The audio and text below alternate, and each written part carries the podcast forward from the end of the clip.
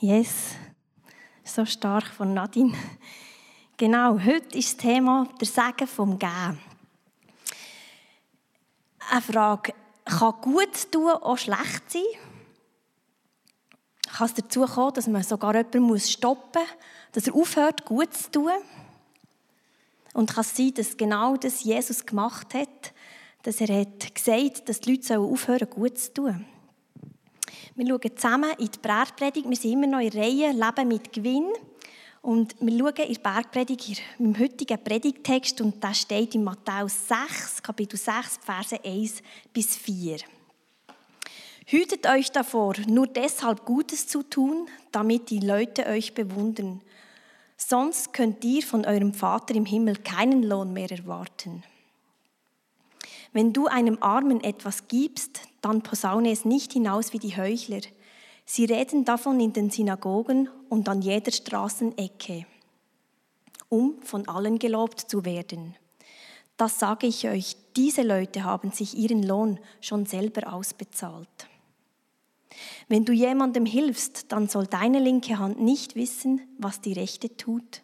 Niemand soll davon erfahren. Dein Vater, der auch das Verborgene sieht, wird dich dafür belohnen. Ja, wenn wir die Verse hier lesen, dann merken wir, dass Jesus nicht dazu aufruft, nicht mehr Gutes zu tun. Eigentlich im Gegenteil. Aber, was sagt Jesus hier? Man soll das Geben oder das Gute, was man tut, nicht umposaunen. Warum sagt es Jesus? Warum? Warum muss er das überhaupt sagen? Oder um was geht es hier? Ähm, danach, wenn ihr in einer anderen Übersetzung leset, geht es so darum, wir sollen die Frömmigkeit, unsere Frömmigkeit nicht zur Schau stellen. Aber genau in anderen Bibelversen oder so hat Nadine vorher auch gesagt, wir sollen doch Salz zu Licht sein. In anderen Bibelversen werden wir genau zu dem aufgerufen, dass Menschen um uns erkennen sollen. Durch unser Christsein sollen sie Gott erkennen. Eben zum Beispiel dem, dass wir Salz und Licht sind in dieser Welt. Das ist doch ein Widerspruch. Die Juden haben ihren Glauben so gelebt, dass sie Gesetze und Gebote haben erfüllt die sie von Gott haben bekommen haben. Unter anderem auch Almosen geben. Also das Wort sagen wir so, glaube gar nicht unbedingt im Berndeutsch. Aber hier geht es genau um das, um gut zu tun oder eben Gaben weitergeben den Armen. Was Jesus hier anklagt, ist das Verhalten der Pharisäer.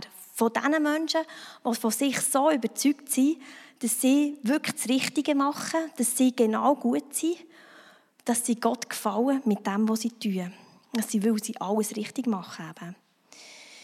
Nur weist Jesus Gott genau die Pharisäer an mancher Stelle in den Evangelien einfach zurecht, und zwar mit klaren und harten Worten.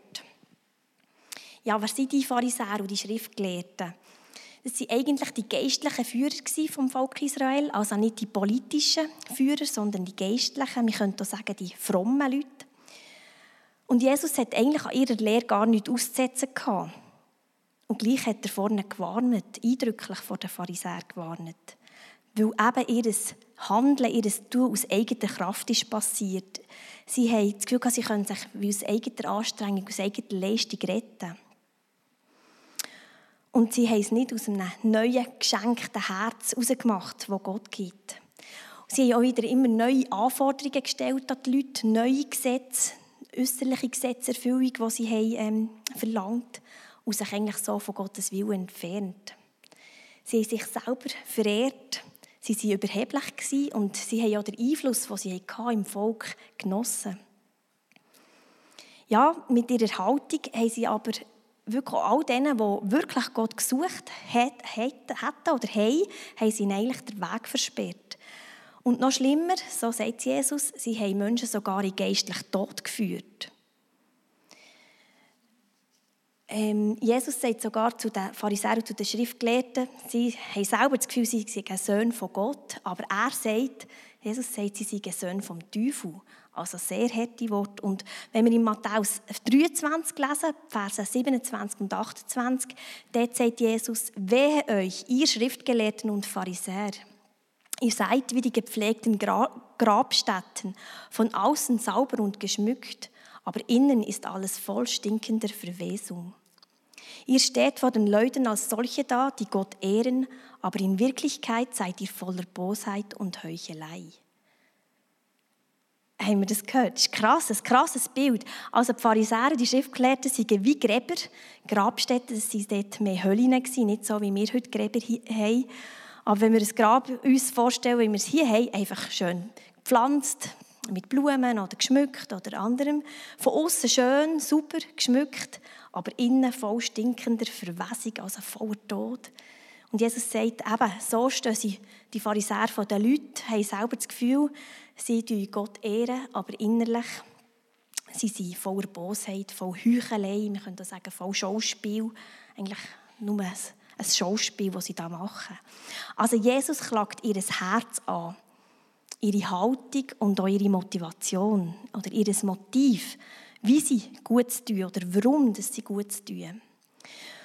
Und eben hier in diesen vier Versen im Matthäus Kapitel 6 geht es darum, um die Almosen zu geben, also das Gute, gut zu tun. Eine Spende oder eine Gabe an die armen Menschen. Gott sagt nämlich schon im Alten Testament, dass das Volk Israel soll barmherzig sein und auch sich um die Armen kümmern, sie soll versorgen. Und so wie es hier gelebt wurde, wo Jesus eben das zu den Leuten sagt, ist es eher wie eine Pflichtleistung geworden. An vielen Stellen in der Bibel werden wir aufgerufen, dass wir gut tun. Zum Beispiel sagt Jesus in Matthäus 25, alles, was ihr einem Mitmenschen tut, das tut ihr mir, also das tut ihr Jesus selber. Und hier in diesem Bergpredigtext ruft Jesus eigentlich eben auf, genau es nicht so zu machen wie die Heuchler, wie die Schauspieler, die ihren Lohn, ihre Bewunderung von den Mitmenschen bereits haben bekommen. Wenn wir Gutes tun, jemandem helfen, jemandem dienen, dann soll es niemand erfahren. Ups. Jetzt merken wir vielleicht auch, ja, wie manchmal haben wir schon erzählt von dem, was wir gemacht haben, was wir gut da haben, wo wir, ja, wo wir anderen etwas geholfen haben. Und Jesus sagt ganz klar, nein, erzähl es nicht. Tut es im Verborgenen ich habe das Gefühl, dass wir einander davon erzählen oder einander damit ermutigen, was wir erlebt haben und einander anspornen, gut zu tun, das ist ja sogar ein Sagen. Ich glaube, es geht viel mehr darum, um die Frage, die da dahinter steht, mit welcher Motivation tun wir gut und erzählen wir davon. Geht es uns wie den Pharisäer darum, um unseren eigenen Ruhm und damit, dass andere uns bewundern, staunen, wenn wir uns selber und anderen gefallen? Oder geht es uns darum, Gottes Willen zu tun und auf Gottes Güte und Liebe aufmerksam zu machen? Und wenn wir schlussendlich Gott gefallen? Genau diese Frage glaub, müssen wir uns schon stellen. Es geht glaube ich, auch uns an, nicht nur die Pharisäer. Wir sind irgendwo schnell auch an diesem Punkt. Und irgendwo Anerkennung macht schon etwas mit uns. Oder irgendwo, ja, sind wir dort schon empfänglich. Gott hat uns auch so gemacht, ja. Genau. Ich glaube, gut zu tun ist der natürliche Ausfluss einem Leben als Christ. Ähm, wenn wir Jesus in unser Leben haben eingeladen haben, dann bewegt uns der Heilige Geist dazu, dass wir gut tun, dass wir das Beste wollen für unsere Mitmenschen und auch für unsere Stadt, so steht es in einem Vers, oder für unser Dorf, dort, wo wir sind, unser Umfeld, dort, wo wir arbeiten. Wir können, glaube ich, gar nicht anders als ein Segen sein. Das ist quasi normal als Christ. Also gut zu tun ist wie der normale Ausfluss ähm, aus einem Leben als Christ. Jesus redet hier im Vers 4 auch von Lohn. Der Lohn, den Gott uns wird geben. Und Gott sieht das Verborgene. Ja, Gott ehrt dein Herz, das ständig Fürbitte tut, auch wenn es niemand anders äh, weiß. Wenn niemand davon weiß. Gott ehrt dein Geld, dein Investieren auch wenn das niemand sieht. Und Gott ehrt auch deine Großzügigkeit im Kleinen. Und ich glaube an das göttliche Prinzip vom Sagen, dass wenn wir geben, das Sagen zurückkommt. Wie der Lohn, wo Jesus da sagt, äh, wirklich wird aussehen oder, oder ja, konkret aussieht oder wenn wir da überkommen, das ist glaube ich offen. Oder respektive ist es Gott überlassen. Die Bibel redet davon, dass wir ja, gerichtet werden nach unseren Werken oder das wie angeschaut wird, ähm, was wir gemacht haben auf, auf, hier auf Erde. Also, dass wir auch auch Lohn bekommen in diesem Sinn. Und ich glaube aber auch hier, jetzt schon auf der, hier in der Welt werden wir Sagen zurückbekommen. Oder das ist das, was ich schon manchmal erlebt habe, und ihr vielleicht auch, oder ich hoffe so. Vielleicht nicht immer sofort, dass wir das Sagen genau wie zurückbekommen, aber vielleicht haben wir schon viel erleben dass wenn wir geben, das Sagen wie zurückkommt. Ein spannender Aspekt vom Geben finde ich auch, dass alles, was uns ja gehört, dass das von Gott uns anvertraut ist. Also alles, was wir haben, also wir das Gefühl haben, es gehört uns, das hat uns Gott gegeben, das hat uns Gott anvertraut, das ist uns also nur anvertraut. Nein, ich glaube nicht nur, es ist uns anvertraut. Wir haben es bekommen. Genau. Und ich glaube, dass wenn wir uns verschenken, dann haben wir nicht immer wie weniger, sondern immer wie mehr. Ich glaube, das ist auch wie das göttliche Prinzip. Und es ist äh, wieder ein Zitat von Albrecht Schweitzer gefunden, oder kennt man vielleicht, oder man auch schon gehört, Liebe ist das Einzige, das sich verdoppelt, wenn man es teilt. Wenn man lieber weitergeht, wenn man es teilt, verdoppelt es sich vielleicht in, in diesem Sinne, in dieser Richtung. Oder vielleicht ihr kennt die Geschichte vielleicht auch von dem Talent, wo Jesus uns Menschen Talent gibt. Begabungen könnte man auch sagen. Oder dort irgendwo ist so wie Geld. Aber wenn wir das einsetzen, dann passiert nämlich Multiplikation. Und ich glaube, Gott geht es genau um das. Wenn wir weitergeben, kommt Sagen und es passiert, es passiert mehr, es passiert Multiplikation. Ja, es braucht sicher auch Weisheit beim Geben. Wir können irgendwo nicht unendlich geben. Ein gewisses hat so ein Limit und es hat so viel Not in dieser Welt. Wo geben wir, wo können wir irgendwo reinstehen und die Not lindern? Ich glaube, das ist wirklich auch die Frage, wo können wir mit unserem Geld, mit unserem Reichtum, das wir hier auch haben, wo können wir helfen? Aber wo können wir auch mit unserer praktischen Hilfe irgendwo helfen, geben, dienen? Und wo brauchen Menschen unsere Zeit?